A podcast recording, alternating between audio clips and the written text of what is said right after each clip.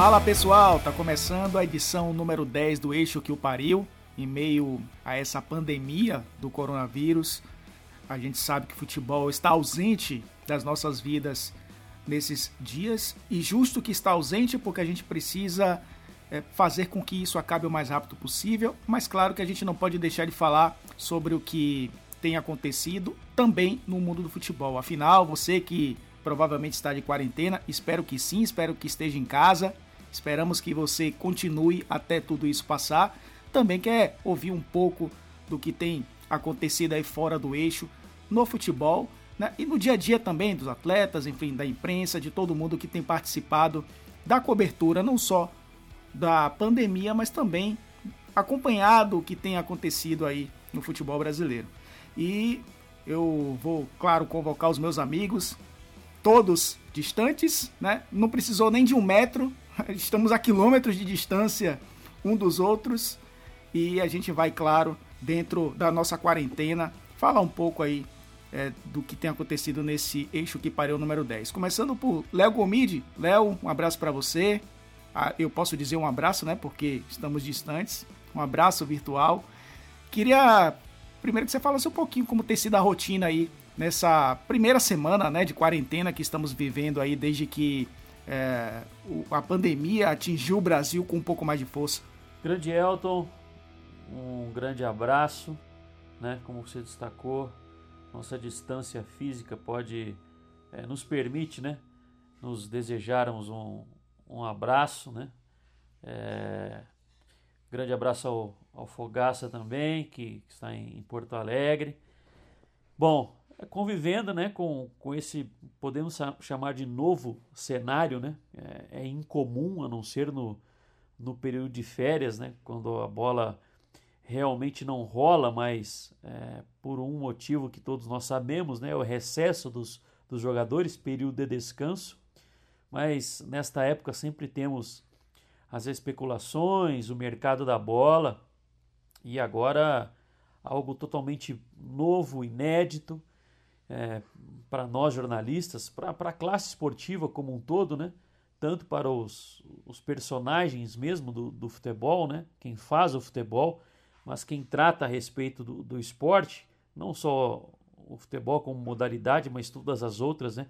Afinal, a gente tem que destacar que não é só apenas o, o futebol que, que está parado, e, e sim todas as competições esportivas, Brasil, mundo afora é, e tentando se, se adaptar à rotina, buscando é, nos, nos resguardar, né? Nos resguardar, que eu digo, é sempre também falando com relação à nossa própria família, aos nossos amigos, né? A esposa, enfim, é, e desejando que todos é, entendam, né? É, se conscientizem a respeito dessa situação que vivemos, porque o quanto antes nós nos disciplinarmos e, e realmente entendermos né, é que ficar neste momento isolado é, é a melhor solução, ou uma das que pelo menos vai, vai ajudar a, a ajudarmos as outras pessoas também, né? Quanto menos circulação nas ruas, aglomerações, enfim, vai ser um bom caminho para a gente conseguir diminuir essa curva aí de, de crescimento, né? E se adaptando à rotina. É, nós estamos aqui numa segunda-feira, né, lançando esse episódio número 10 do Eixo que o Pariu, mas o final de semana foi de, é, de assistir é, filmes, né, alguns até ligado a, a, ao esporte, né, é, foi uma dica até que o pessoal do Futuri é, postou nas, nas redes sociais deles, né, e, na, e no sábado, por exemplo, é, eu assisti um filme a respeito do futebol israelense, que é algo que, que a gente tem poucas notícias, né? Mas uma história real, né? Recente, temporada 2012, 2013 ali de um clube que eu nem eu não conhecia o clube, que é o Beitar Jerusalém, que já ganhou vários campeonatos locais, copas, é, copas é, locais lá do, do de Israel, né? E só para fazer aqui até um, um, uma um, uma leve introdução, né? é, um trailer é, falado do filme. Recomendo até a vocês, se vocês não assistirem. Chama Forever Pure, porque para sempre puro, né, na tradução. Porque o, o Beitar é, é, um time que, que é, que é de, de judeus, né? É, e, e não aceita jogadores árabes. E na temporada 2012-2013 o presidente aceitou a contratação juntamente com o dono do clube, né, que era um russo israelense, é, da contratação, de dois jogadores da Chechênia. E aí a temporada do clube vira um pandemônio, a torcida larga o clube, né? É, vira as costas para o clube, protestos no CT, é, agressões é, materiais, atentados à sede do clube, enfim. Não vou contar tudo aqui porque senão perde a graça, mas é uma história muito interessante para a gente ver como a política, né? Política que eu digo no, com relação à parte social, né? porque o, o, o próprio dono é, que comprou o Beitar comprou com cunho político, ele fala isso no filme, ele comprou para ganhar pelo popular e se tornar prefeito é, de Jerusalém, mas não conseguiu. E depois da eleição que ele não conseguiu se tornar prefeito, ele simplesmente larga o clube, não faz mais investimentos. Então a gente vê como a política, aqui a gente fala no Brasil, né, quantos presidentes do clube já se elegeram em cargos políticos mesmo da nossa sociedade é, e como isso não é diferente do mundo, enfim. Se adaptando e pensando em pautas, né? Porque na Band, na 98, a gente continua com a rotina. Na 98 será é, remoto, né? É, home office, conectado à rádio. Na Band a gente instituiu um rodízio. É, eu trabalharei essa semana, mas na próxima não. E tudo para tentar evitar e tentar diminuir essa, essa questão do corona. Desculpe se me alonguei. Nada. Gustavo Fogaça, grande gufo, está em Porto Alegre também enclausurado.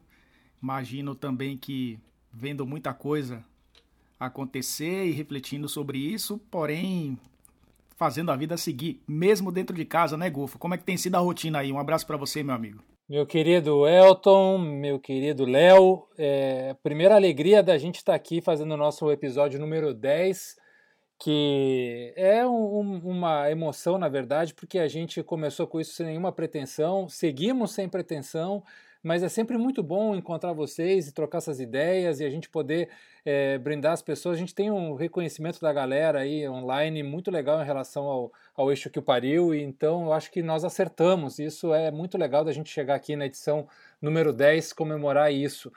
É, o, o Dazon tem uma característica um pouco diferente, né, onde eu trabalho, porque nós não temos uma sede no Brasil com uma redação, com um estúdio. Então, a, aquela convivência tradicional, por exemplo, que eu trabalhei muitos anos em rádio e, e convivi muito tempo com redação, né? Que é, é uma experiência que é muito diferente agora, porque eu termino encontrando os meus colegas somente em dia de jogo, em estádio ou em, no lugar onde nós fazemos as transmissões e, e, geralmente são pessoas que estão em cidades diferentes, em estados diferentes, e a convivência acontece só nesse momento. Então, é, meio que a, a, rotina do home office, ela já faz um ano que eu, que eu me adaptei um pouco a ela, e, e as minhas outras profissões, né, que eu também trabalho com audiovisual, eu também dou aula, eu também é, é, presto serviço a empresários de futebol, intermediários com análise de jogadores, de times, então, esses outros trabalhos meus que ficaram um pouco mais comprometidos com essa questão do, do confinamento, no sentido de que, bom, agora realmente não tenho o que fazer, é tudo online, e eu imagino que muita gente, a, é, a grande maioria das pessoas, esteja passando pela mesma situação de ter que readaptar sua rotina, sua, a, o seu trabalho, porque o mundo não para, não é que nós tomamos uma, umas férias coletivas, mas ao mesmo tempo é, é o certo a ser feito, né, gente? É, é o correto, é o ideal, é o que se pede, é o que se demanda para que a gente evite problemas maiores. O, o, meu irmão Martim mora em Milão, na Itália, já há muitos anos, e a situação na Itália realmente é, é, é alarmante, é caótica. Foi, não foi levado a sério o processo todo de prevenção.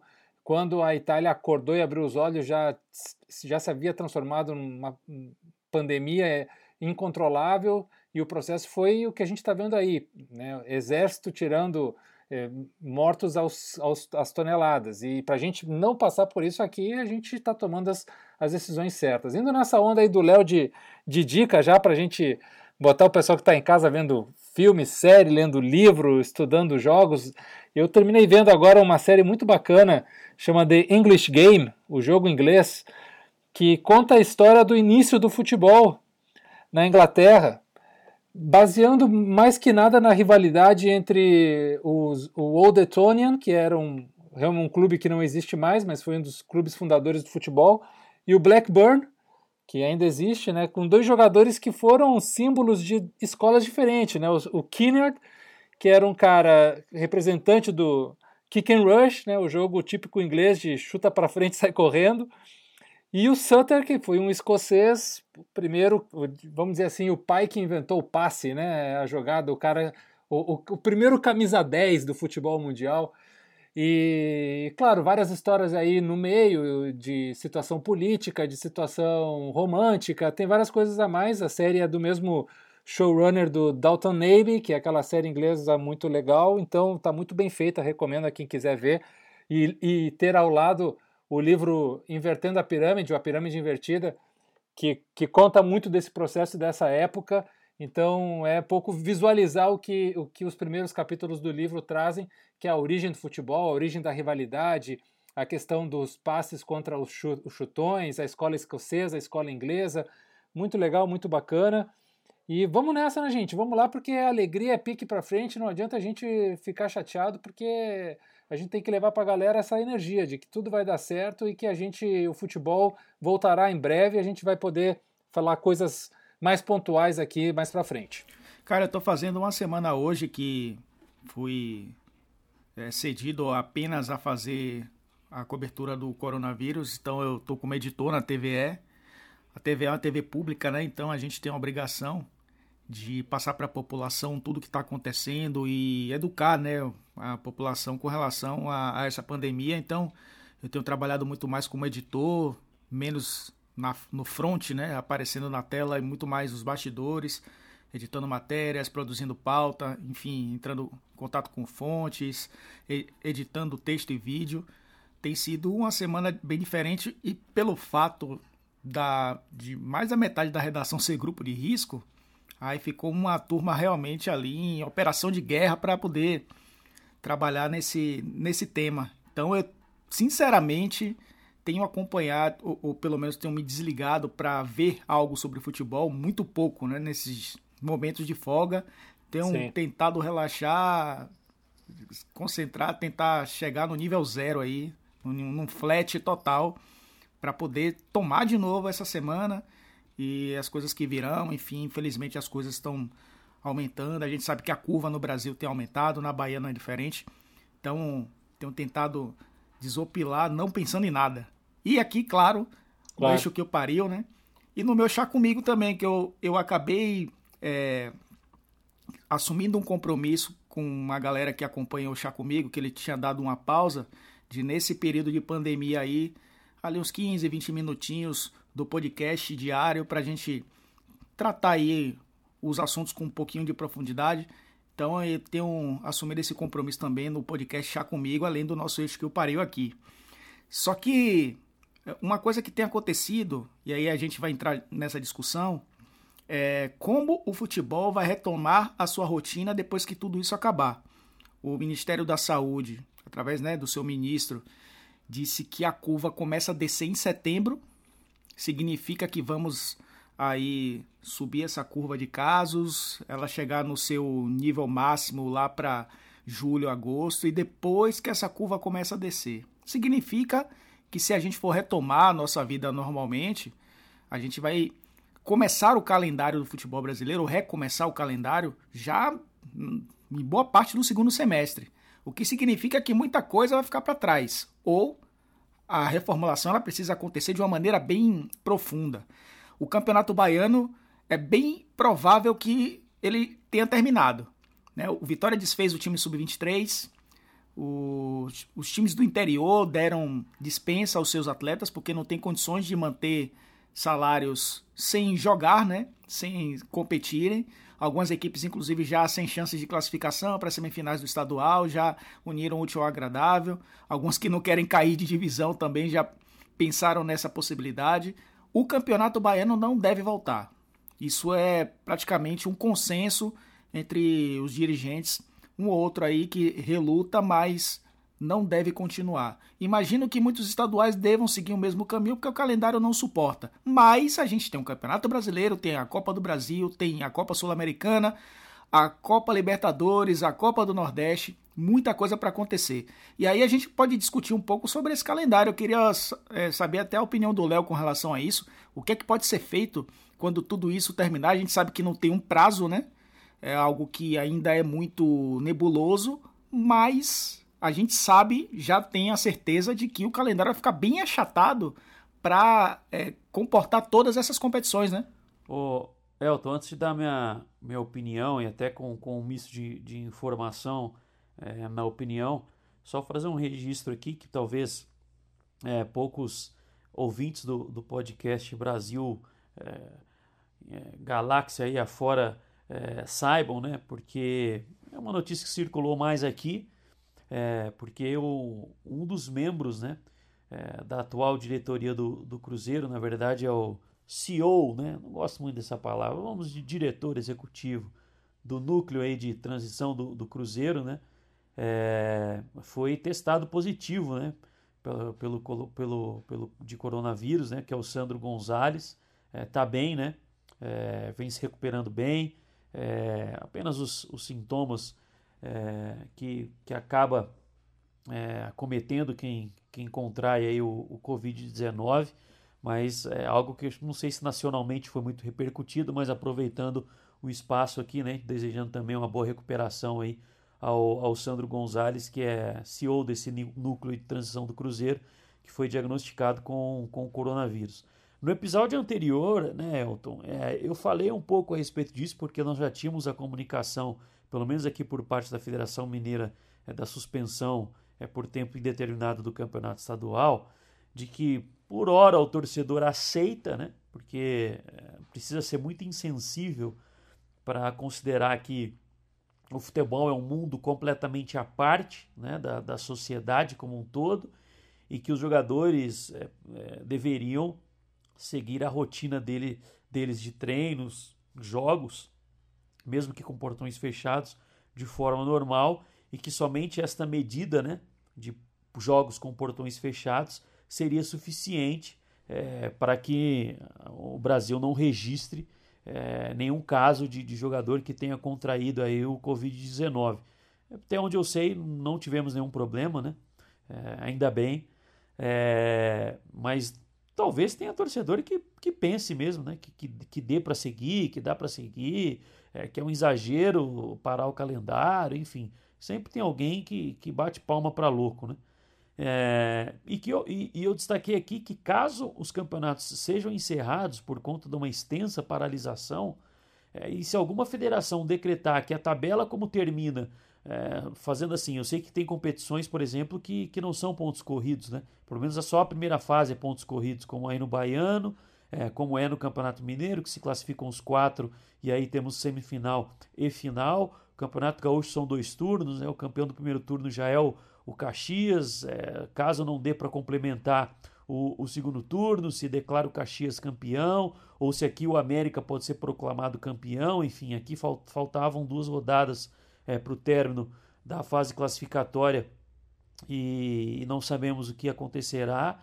É, eu, e aí é uma, é uma opinião pessoal minha, Léo Gomide, como comentarista da Band, da, da 98, é, eu acredito que não seria nenhum exagero é, para mim, né? É, a Federação Mineira considerar que o América talvez possa ser proclamado aí campeão mineiro dessa temporada e que, para não correr risco né, é, de ter os seis jogos é, que cada rodada contempla, é, torcedor na arquibancada, né, nessas duas últimas rodadas, é, os jogos que interessam, na verdade, agora, é, mais para a federação, sinceramente, são os jogos de definição de rebaixamento. É, e atualmente na classificação temos o Tupinambás como último colocado, com três pontos. O Vila Nova tem quatro pontos. O Coimbra tem sete pontos. É... restando dois jogos, né? E o, o Patrocinense, que é o sexto colocado com 12, é, é um time que, que não cai mais, né? Praticamente. Seria fazer ali uns jogos de. Esses jogos que faltam para definir o rebaixamento, entendeu? É, quem que matematicamente pode cair ainda? Ah, tais clubes. Só eles jogam e ponto final, entendeu? É, é, define aí quem é o rebaixado, aí é o módulo 2 que define quem, é, quem, quem joga é, no, na primeira divisão no ano que vem. Vai estudar aí o calendário, geralmente é de meio de primeiro semestre até é, metade ali do segundo semestre, adia tudo para o segundo semestre, enfim. É, mas o Brasil vai precisar se reunir né, para falar a respeito de calendário, porque a gente não sabe, simplesmente não há como prever quando teremos o retorno. Né? Não é uma paralisação que nós sabemos, ah, dia 25 de abril os jogadores se reapresentam. O Gufo vai falar daqui a pouco, mas nós sabemos que o Grêmio se planejou, por exemplo, para voltar nesta terça-feira inviável, não há como. Né? Não sei se outro clube brasileiro agendou data para voltar aos treinos. Eu sei de cabeça do Grêmio, mas nós sabemos que não é possível. É, então vai ser algo que a CBF vai precisar de muita maleabilidade, né? E eu acredito, viu, Elton Gufo, não sei se vocês concordam, que é, essa parada vai ser fundamental para a próxima renovação dos contratos de TV dos estaduais. É, não sei se quem paga aí a, a, a, o valor, né, que nós sabemos que é, que é o Grupo Globo, será que vai continuar tão interessado assim a gastar 20 milhões para os grandes em São Paulo, 12 milhões aqui para Atlético Cruzeiro e 4 milhões para América? Será que o produto ainda vale isso? Né? É, alguém está sentindo. É claro que a parada é por conta de um motivo maior, né? que é um, motivo de, de sanidade, é, de, utilidade pública, né? a sanidade de todos. Será que o, estadual é um produto assim indispensável para o mercado? Enfim, eu acho que vai gerar muitos debates. Pois é, é só para confirmar, Léo, você tem razão. É, a data que era pré-agendada era terça-feira, dia 24, para a representação do Grêmio mas já hoje o médico, hoje não, desculpa, na sexta-feira, o médico do Grêmio anunciou que vai ser revista essa data e eles vão dar uma nova data de apresentação, ainda não foi definida, porque eles vão consultar alguns infectologistas, é, ver como é que é a situação real. Teve dois dirigentes do Grêmio que se, se contaminaram com o Covid-19. O presidente do Internacional, Marcelo Medeiros, está no momento também isolado, contaminado, aproveitar para desejar melhoras a, a, todos eles e, e quem estiver próximo também. Mas é, é uma situação alarmante, periclitante, como você bem colocou, a gente não sabe o que, que vai acontecer. Né? Os campeonatos europeus, que são os campeonatos que, que eu trabalho muito também, estão nesse mesmo, nessa mesma situação. Times italianos dizendo que vão se representar essa semana com um número imenso de doentes. E aqui eu acho que a gente tem que debater o seguinte: Campeonatos que já começaram, eles vão terminar ou a gente declara campeão já quem, quem aconteceu? Porque eu acho que no momento em que, em que as coisas decidirem assim, bom, não, tá, beleza, podemos voltar às ruas e podemos voltar a ter uma vida minimamente normal, isso aí vai ser, gente, setembro, outubro, por aí. Não, não vamos ter datas para fazer um, campeonato brasileiro com 38 rodadas, com é, é, Copa do Brasil, com é, oitavas de final, quartas de final. Isso aí não vai ser impossível.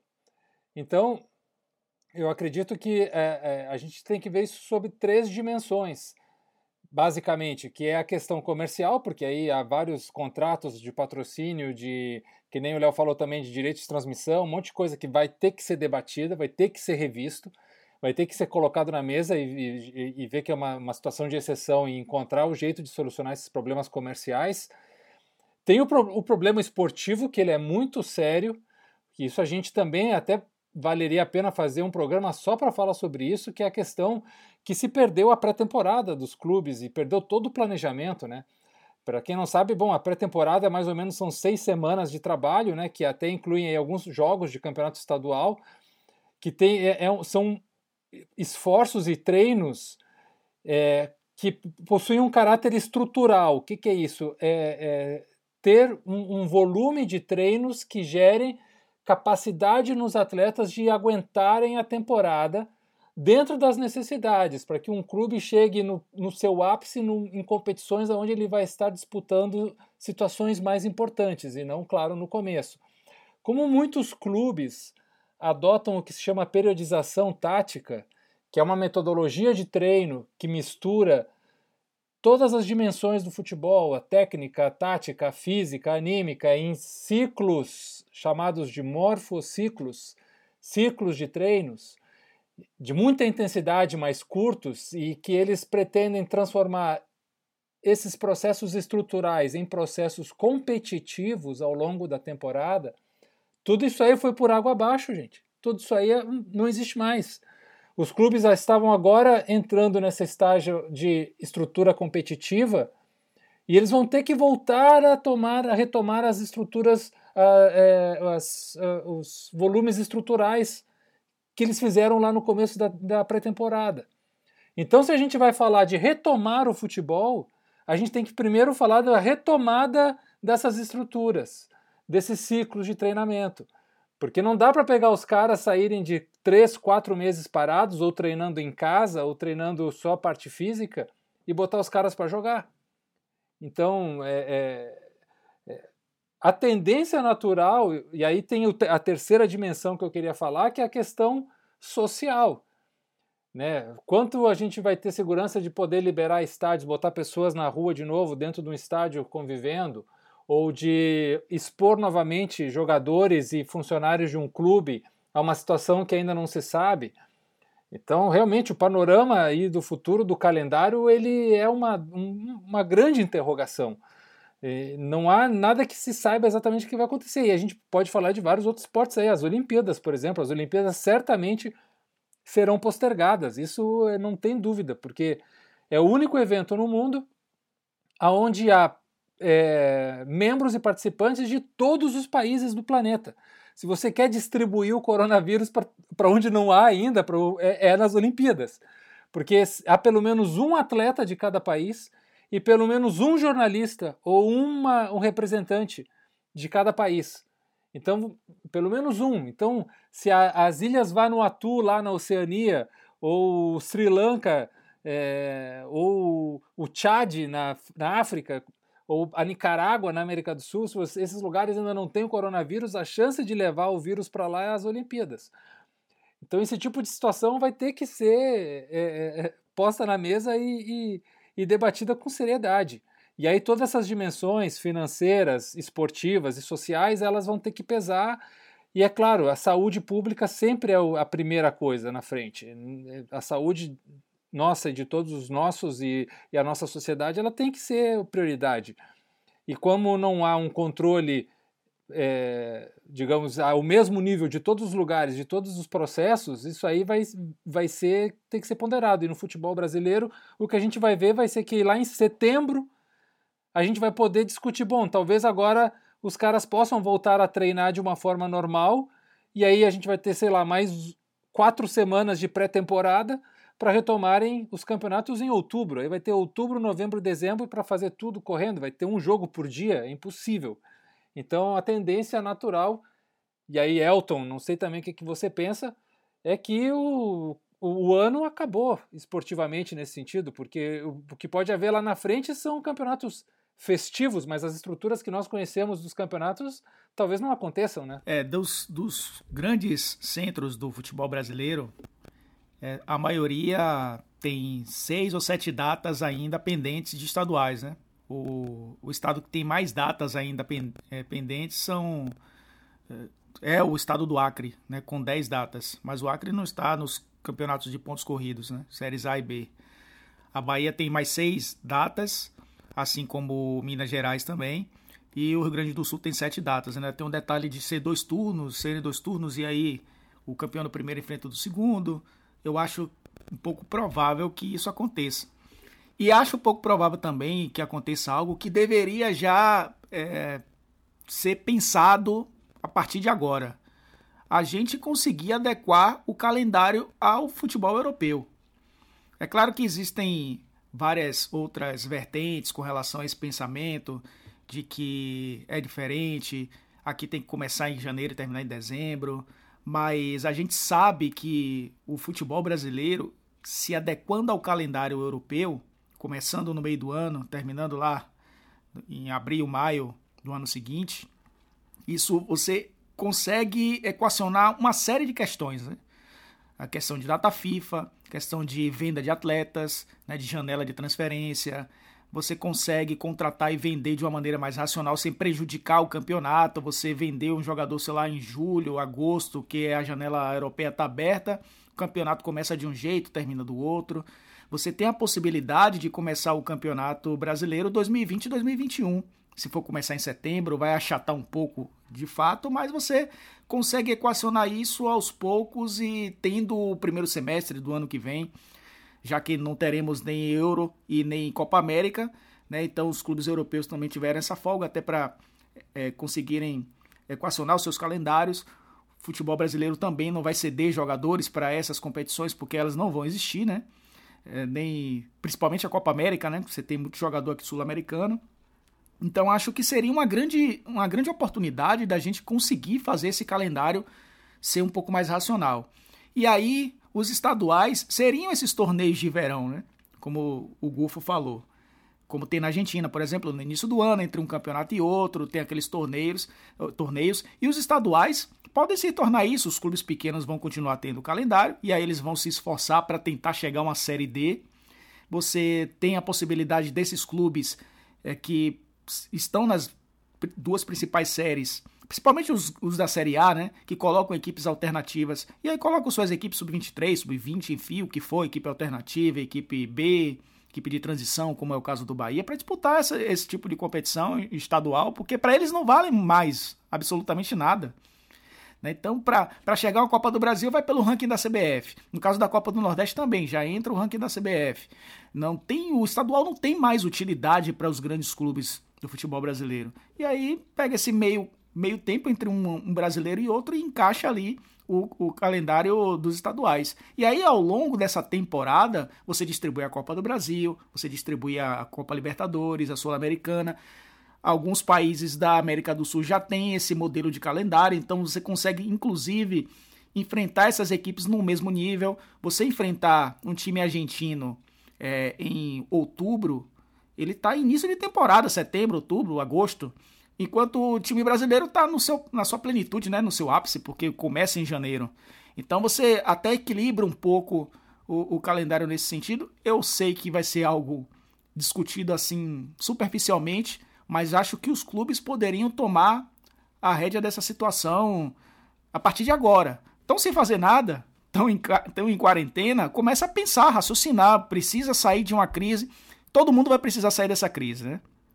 O empreendedor, né, o assalariado, o empresário, todo mundo vai precisar sair de uma crise e vai ter que, que buscar soluções para quando a economia retomar. O futebol não é diferente. E eu acho que os dirigentes podem, né, remotamente, começar a discutir isso de uma maneira um pouco mais inteligente, que eu acho que é a grande oportunidade que a gente tem de fazer com que esse calendário seja um pouco mais racional, seja um pouco mais equilibrado, mais palatável, seja vendido para o exterior, que a gente equilibre tecnicamente as competições, que a gente possa revelar jogadores e, e, e vê-los aqui durante pelo menos uma temporada.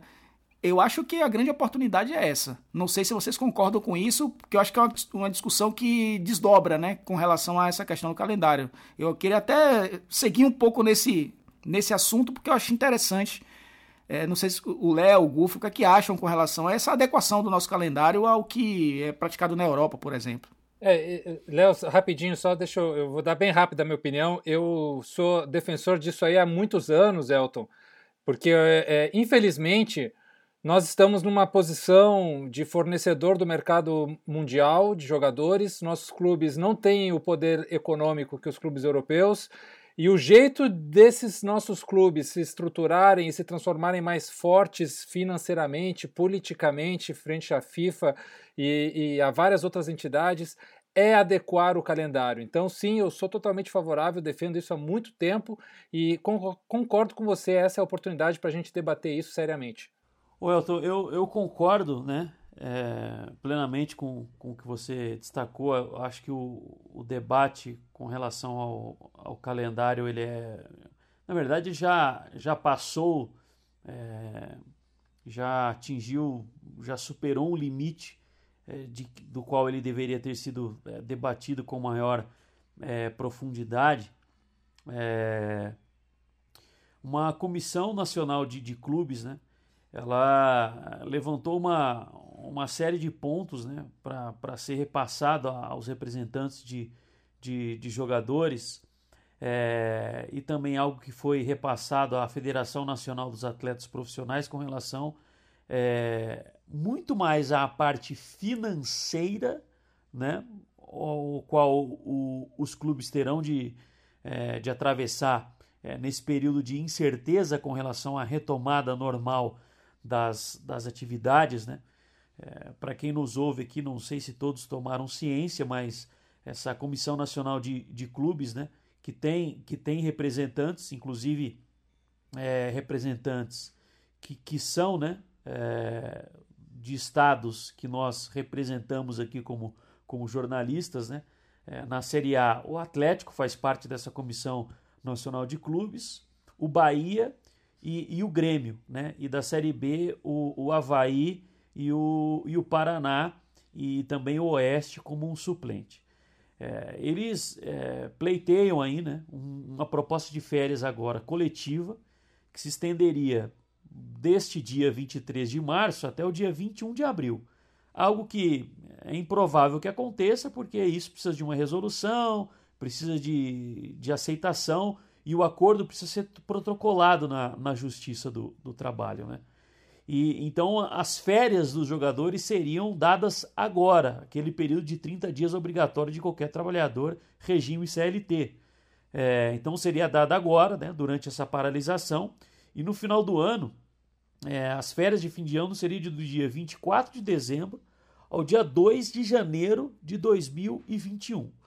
E os clubes né, querem antecipar para agora o pagamento de 50% né, é, do valor das férias e, e, a outra metade, né, e ainda com pagamento de, de um terço integral com relação ao salário, seria pago até o dia 31 de dezembro deste ano. Mas o ponto que, que mais chama a atenção é que após as férias coletivas, é, não sendo possível os campeonatos retornarem, reduzir a remuneração dos jogadores em 50% por apenas 30 dias. E caso depois desses 30 dias não tivermos a retomada do futebol né, no Brasil, é, impedido a possibilidade de, de jogarem, né, os contratos seriam suspensos. Ou seja, é um acordo muito complicado né, para o futebol nacional como um todo. É, os atletas é, darem é, anuência para que isso seja feito, por mais que a gente viva em um período de incerteza. É, o que eu vejo agora é que existe muito mais uma discussão da parte monetária dos clubes com relação aos vencimentos que ele tem de pagar dos atletas, que eu concordo, é uma preocupação que você tem que ter mesmo.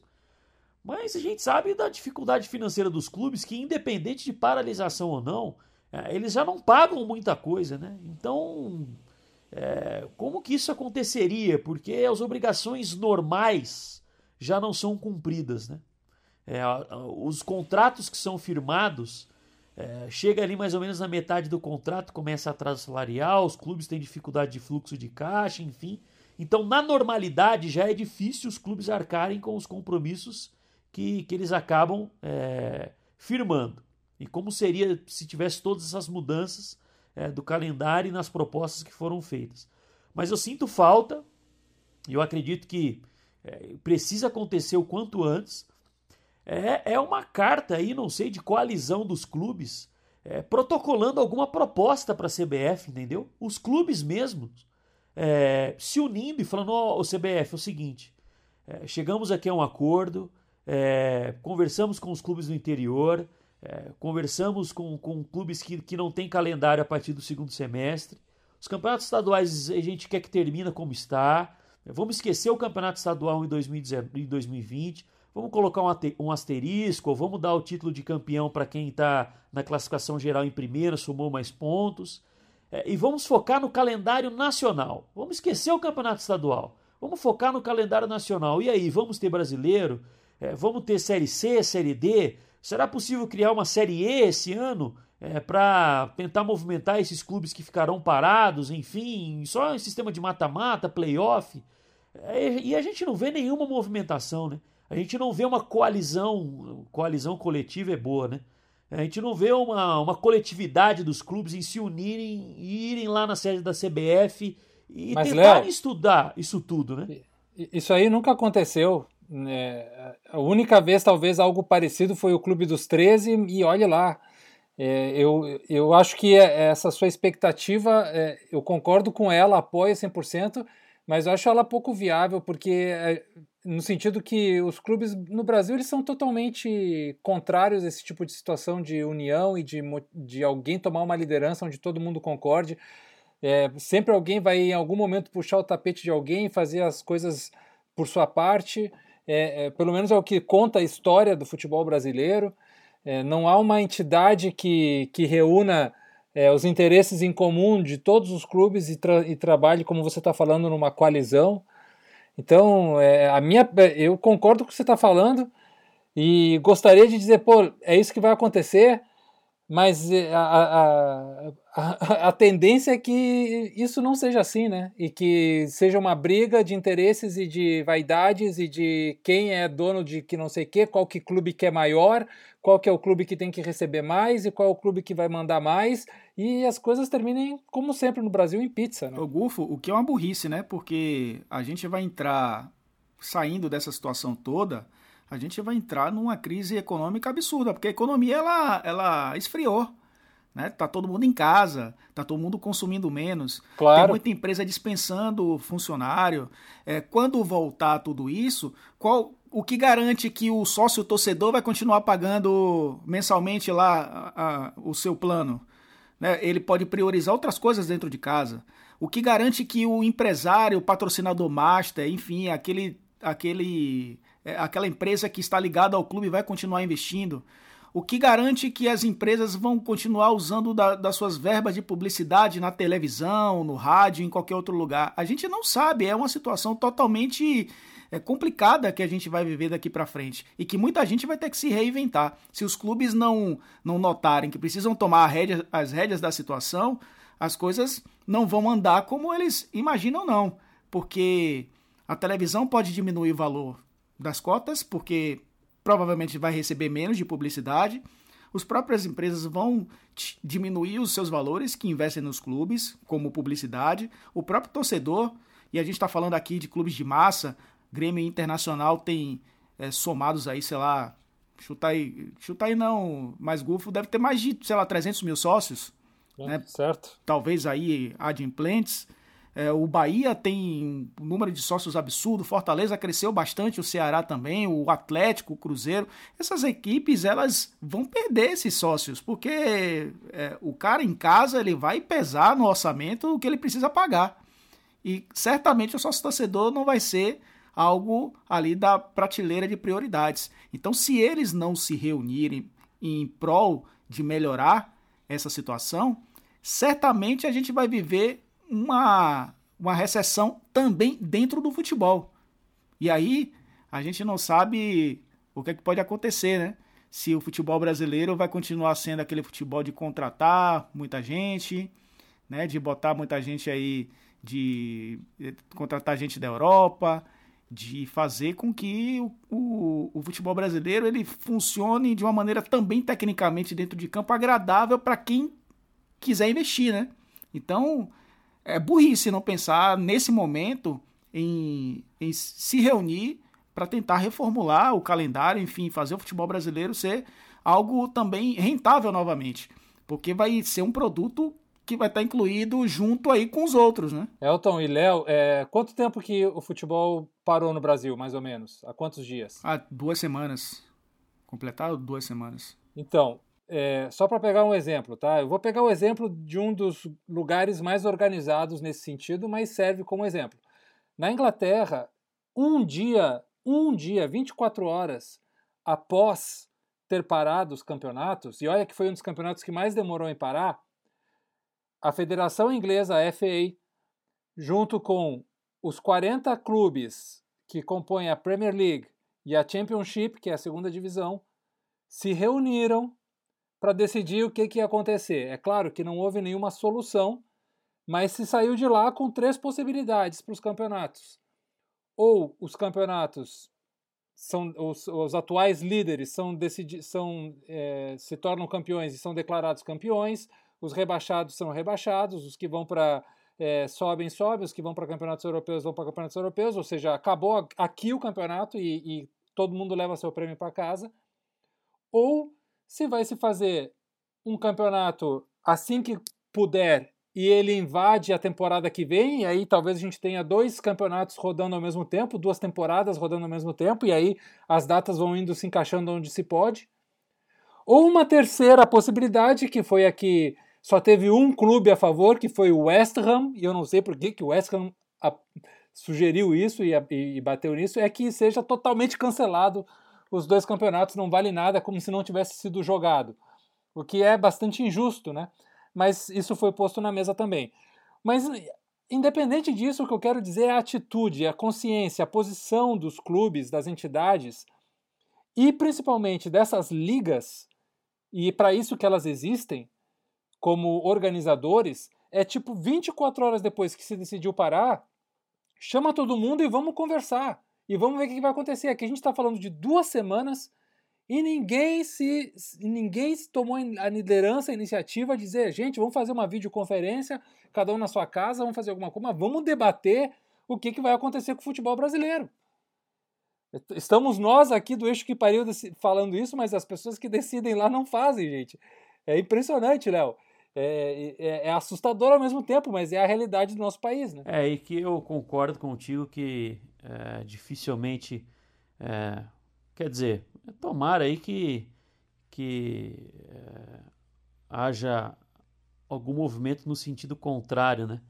É, mas não sei se nós veremos alguma, alguma tentativa, não. Eu acho que, infelizmente, é, é cada um olhando para o próprio umbigo e, e tentando é, colocar na, na balança aí, na ponta do, da planilha aí, as perdas, os prejuízos, as soluções para o que vão ter no vão tomar no, no futuro próximo aí, mas em termos de, de, de uma conjuntura aí do geral do, do futebol brasileiro, é porque a gente assim, o problema, né, o Gufiel, é que a gente está falando da elite, né? Grêmio, Inter, Atlético hoje na Série A, mas não, não dá para tirar o Cruzeiro, o América que é um clube bem estruturado, é, o Bahia, é, o Vitória, que quer queira, quer não, com todas as dificuldades, é, disputa a Série B, que é a mesma divisão do, do, do Cruzeiro, mas assim, é, e os clubes de Série C, é, Série D, né, que, que, que, sabemos que tem alguns que são bem organizados e que conseguem é, operar financeiramente com dificuldade, mas arcando com os compromissos, né, pagando em dia, fazendo um trabalho na medida do possível, né? é, ajustando a, a, receita com relação às despesas, né? não gastam mais do que arrecadam. É, esses clubes é que deve, devia, deveria ser a grande preocupação é, em tempos em que recentemente, né, não faz nem um mês aí, faz uma semana, dez dias, que a CBF publicou aí um lucro de quase um bilhão de reais. Né? É, quais são as empresas no Brasil que lucram aí hoje em dia?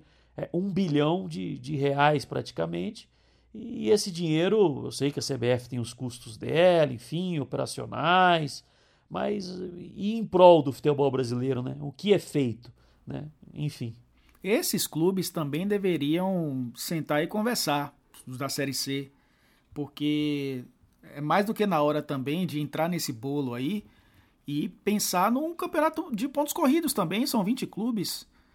Né? É, seria um calendário para todos eles. O Criciúma, que vai disputar a Série C, né? o, o próprio Londrina, que é um time também que há um tempo estava disputando aí a Série B e chegou a brigar é, por acesso. O Remo, o Santa Cruz, o Náutico. Né?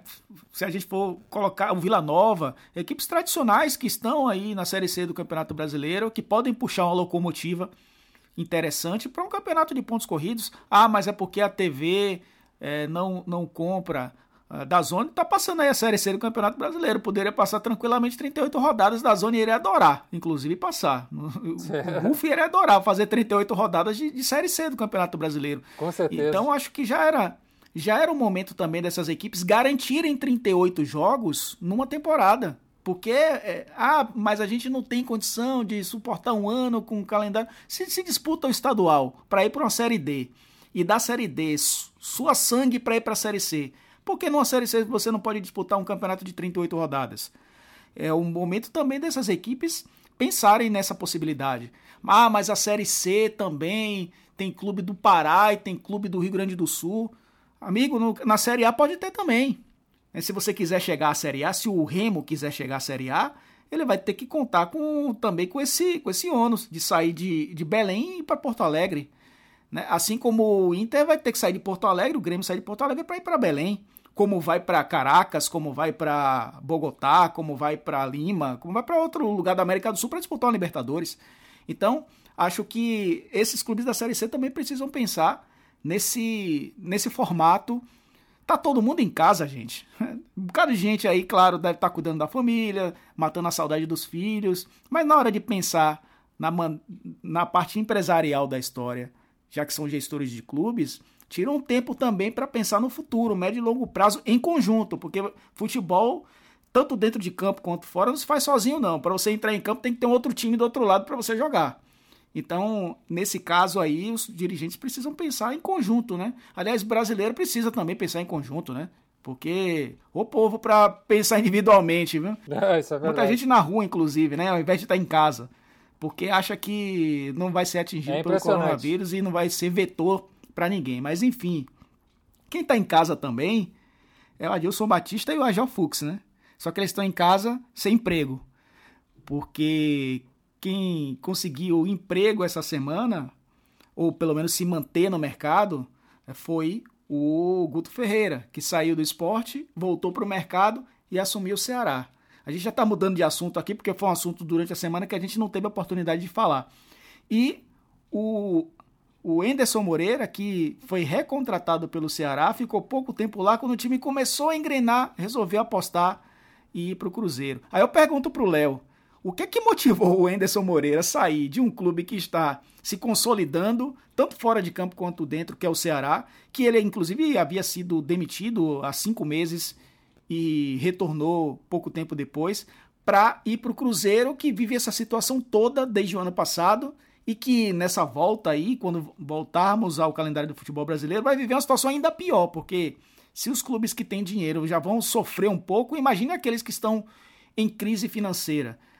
Qual foi aí o que, que é que o Enderson teve na cabeça, Léo, na sua opinião, para aceitar uma proposta do Cruzeiro, além, claro, da amizade com o Drubsky, que acabou assumindo aí a diretoria de futebol? Ô Elton, eu vou aproveitar o espaço, né? Eu não, não vou citar, obviamente, com quem foi quem eu conversei, mas é, troquei mensagem com, com uma pessoa que, que troca, que conhece o Enderson Moreira, já trabalhou com ele é, e, e, muito recentemente. É, então, perguntei, né? Falei, falei, conversando, falando, bicho, a bola é uma, uma loucura, né? Todo mundo se perguntando isso, né? É, trocou um time que está na, na Série A, é óbvio que, que, o Ceará, com todo respeito, é, é, um clube de menor projeção do que o, o Cruzeiro, né? É, então, mas hoje o Cruzeiro está na Série B, né? Trocar um clube que está na Série A é, pagando em dia, uma estrutura legal de trabalho, por mais que ele tenha passado por lá no passado e, e, e foi demitido, mas é, foi um novo voto, um novo voto de confiança, vinha numa ascensão com, com o time, né? E falei que a bola era uma loucura, né? Aí essa pessoa é, me respondeu é, da seguinte forma, né? Falou assim, Léo, é, o futebol ele é feito pelos seres humanos, né? E muitas vezes as pessoas esquecem isso, né? Que, que, que os seres, seres humanos ele tem lado passional. É, não que o Enderson seja um torcedor do Cruzeiro, mas ele já teve uma passagem bacana na base do Cruzeiro. Última vez que o Cruzeiro foi campeão da Copa São Paulo era o Enderson Moreira, o, o técnico, venceu o São Paulo na, na final. né?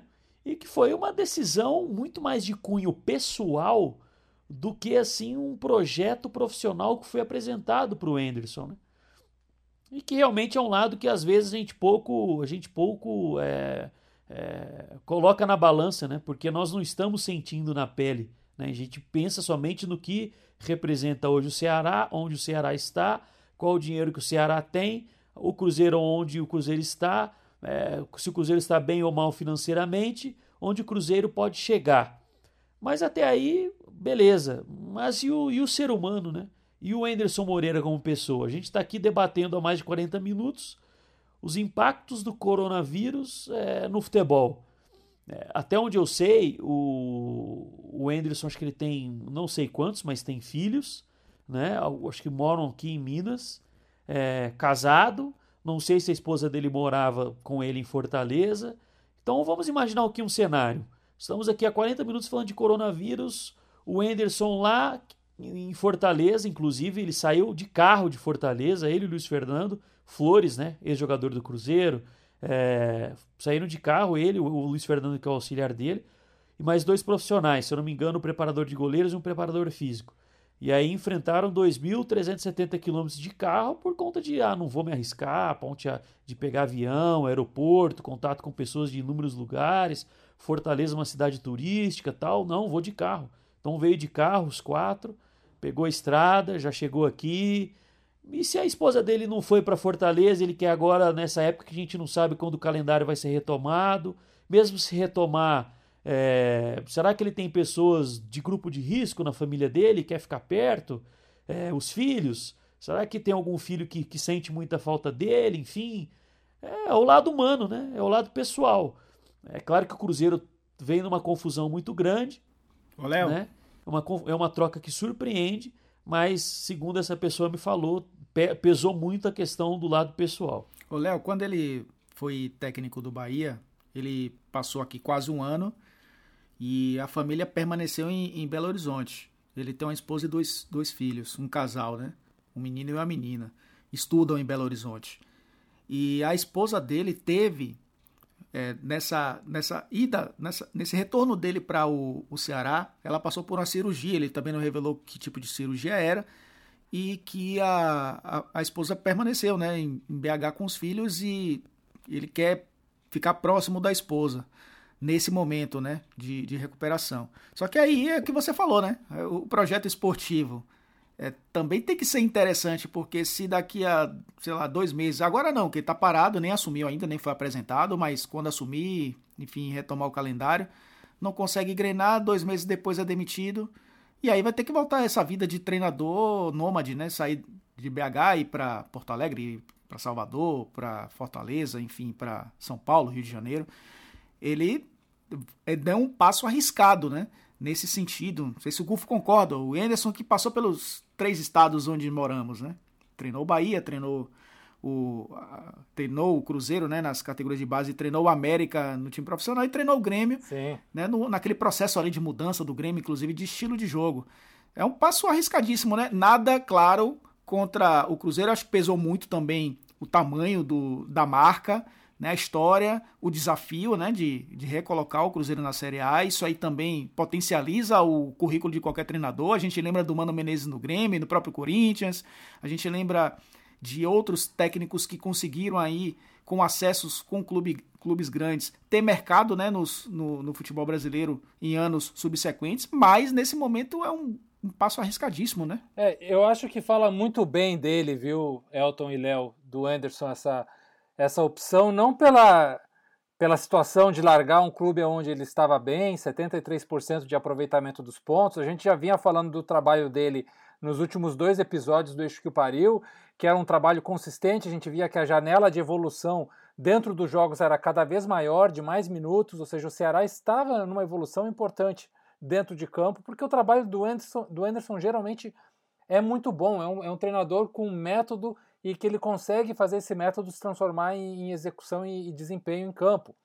Então, mas eu, aí vem esse ponto do Léo que eu acho fundamental e a gente termina sempre obviando nas nossas análises, que é o cunho pessoal. e que talvez o desafio de levar um gigante, que foi muito importante na carreira dele, que projetou o Anderson para o futebol nacional, apesar dele ter sido campeão brasileiro com o América, né, da Série B, com o Drubski também, então é uma relação de amizade que eu acho que, que faz com que ele sinta, não, eu quero abraçar esse desafio e eu quero levar a Raposa de volta para a Série A, para o lugar onde ela pertence, aquelas coisas todas. E eu acho que isso fala muito bem dele e é um potencial de contaminação positiva para o elenco, para trabalhar um elenco que a gente sabe que vem altamente criticado. Foi criticado pelo Adilson na sua saída, né? mesmo que não seja o mesmo elenco do ano passado, mas é, respinga. Então, um cara que vem com essa positividade, que abraça esse, eu acho que é muito, é, é muito importante.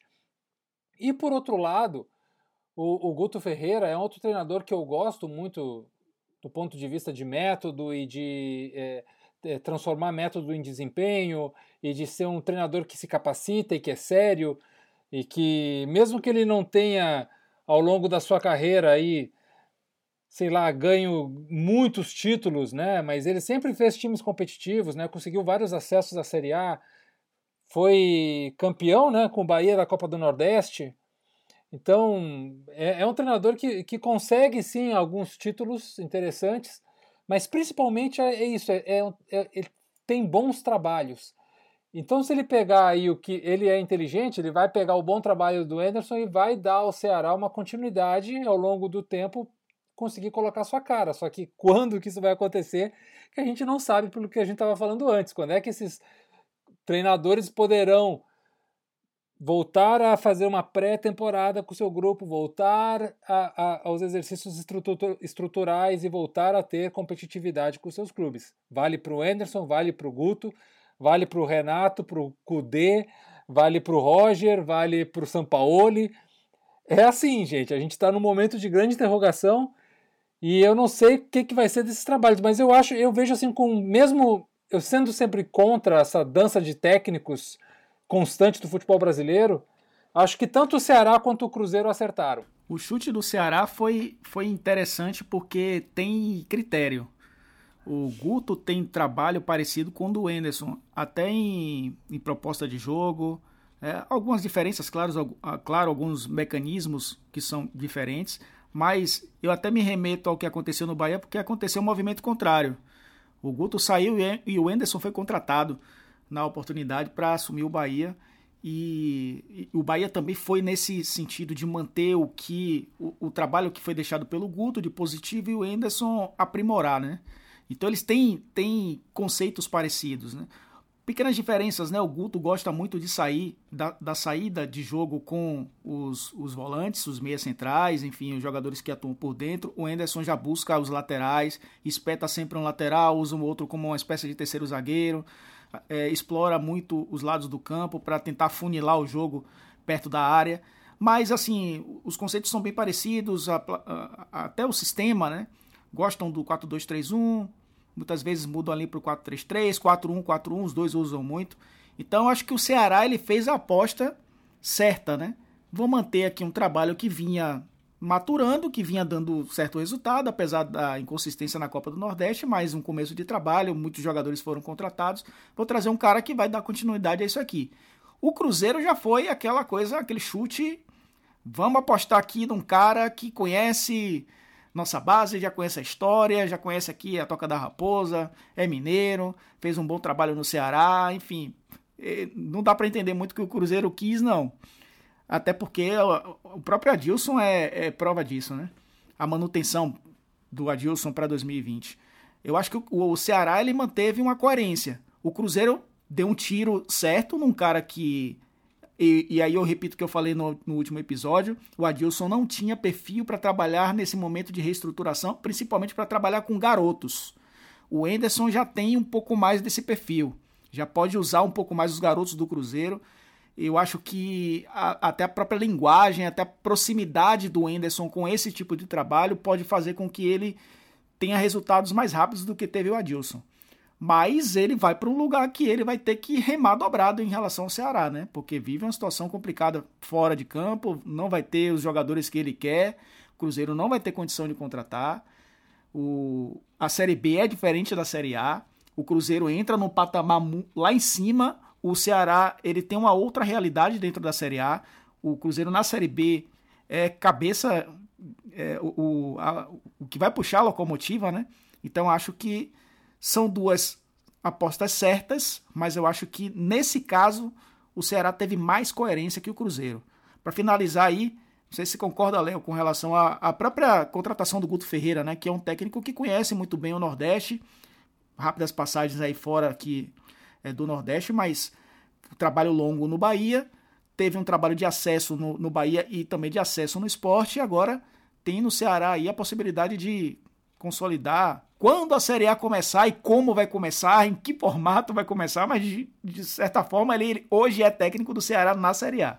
É, eu acredito que, que o nome do, do Guto, é, até se, se o Enderson tivesse permanecido no Cruzeiro é, e o Cruzeiro tivesse optado pelo Guto Ferreira, que era o nome, na verdade, quando surgiu a primeira informação da demissão do Adilson, antes do jogo contra o, o, o Coimbra, né, naquela semana, é, já estava tudo muito alinhavado com o Guto para ele ser o substituto do Adilson. É, eu acho que é uma, é uma movimentação é, correta do, do Ceará, né? É, eu, assim, eu concordo com o que você disse com relação à comparação dos dois, mas eu vejo um Enderson assim, um técnico que é, ele procura se arriscar com os, time, com os times dele um pouco mais. Eu acho que ele, ele gosta mais da questão de, de ah, se eu não correr risco, eu não, eu não chego ao resultado. Então vamos correr o risco. E seja com qual time for, né? Foi assim no América, até quando o América ganhou a Série B, foi para a Série A e o começo do América na, na Série A é, foi assim é, irregular, mas é, se arriscando, né? E contra bons times. É, eu lembro que recordo que ele fez uma série de oitavas de final é, da Copa do Brasil contra o Palmeiras em 2018, que o Palmeiras suou para eliminar o, o América, porque o América quis jogar também. A época o, o, Palmeiras dirigido pelo Roger. O Guto, eu acho que já ele meio assim, é, ele fica no meio termo assim. Já montou bons times, né? O esporte dele do ano passado que subiu era um time interessante. É, na reta final ali, alguns resultados em casa que era só ganhar para subir, acabava empatando, mas acho que muito por causa da questão psicológica do que realmente é desempenho, treino, técnico, tático, né? É, mas eu acho que tem tudo para dar certo. E como você falou, né? O Cruzeiro, a expectativa do Cruzeiro é que na Série B, quem, o grande que cai sempre é protagonista, né? Vasco e Inter, quando caíram, o Vasco uma vez não foi campeão. O Inter não foi campeão porque o América do Enderson acabou com o título. Mas todos esperam que o Cruzeiro vá sobrar, entre aspas, na Série B. E essa missão vai ficar a cargo do, do Enderson. Só o Ceará é diferente na Série A, né? É, a gente imagina que vai brigar primeiro para não cair e depois, quem sabe, beliscar uma vaga em Sul-Americana. Gente, estamos chegando ao final aí do nosso episódio número 10. Como o Gufo falou lá no começo, né, um projeto que a gente tem muito gosto de fazer. A gente vive uma situação muito complicada no país. Já vivia antes, inclusive, do, do, do, do nosso podcast começar, economicamente falando, politicamente, enfim, nossa sociedade aí em momentos de mudança, mas agora, com essa pandemia, as coisas começam a escancarar um pouco mais, né? E a gente. É o momento da gente, da gente refletir muito sobre isso. Principalmente você que está em casa nesse momento, recluso, ouvindo a gente. É um momento de reflexão também. Assim como para todos nós. Não é isso, Gufo? Um grande abraço, até a próxima. Valeu, meu querido Elton. Léo, um abraço, um abraço para a galera toda. Vamos se cuidar, vamos respeitar as regras, ficar em casa, a higiene, aquelas regras básicas de higiene. E quem quiser também, é importante, eu quero dar essa dica para todo mundo: cuidar do seu estado mental, do seu estado emocional, do psicológico. Né? O confinamento é um desafio para todos nós, então é, desplugue um pouco das, das coisas que te fazem mal e tenta alimentar o lado do seu lado bom bota a leitura em dia, vê filmes, estuda futebol. Pô, no Dazon aí tem várias séries e filmes interessantes, além de, re, de reprises de melhores momentos de, de jogos.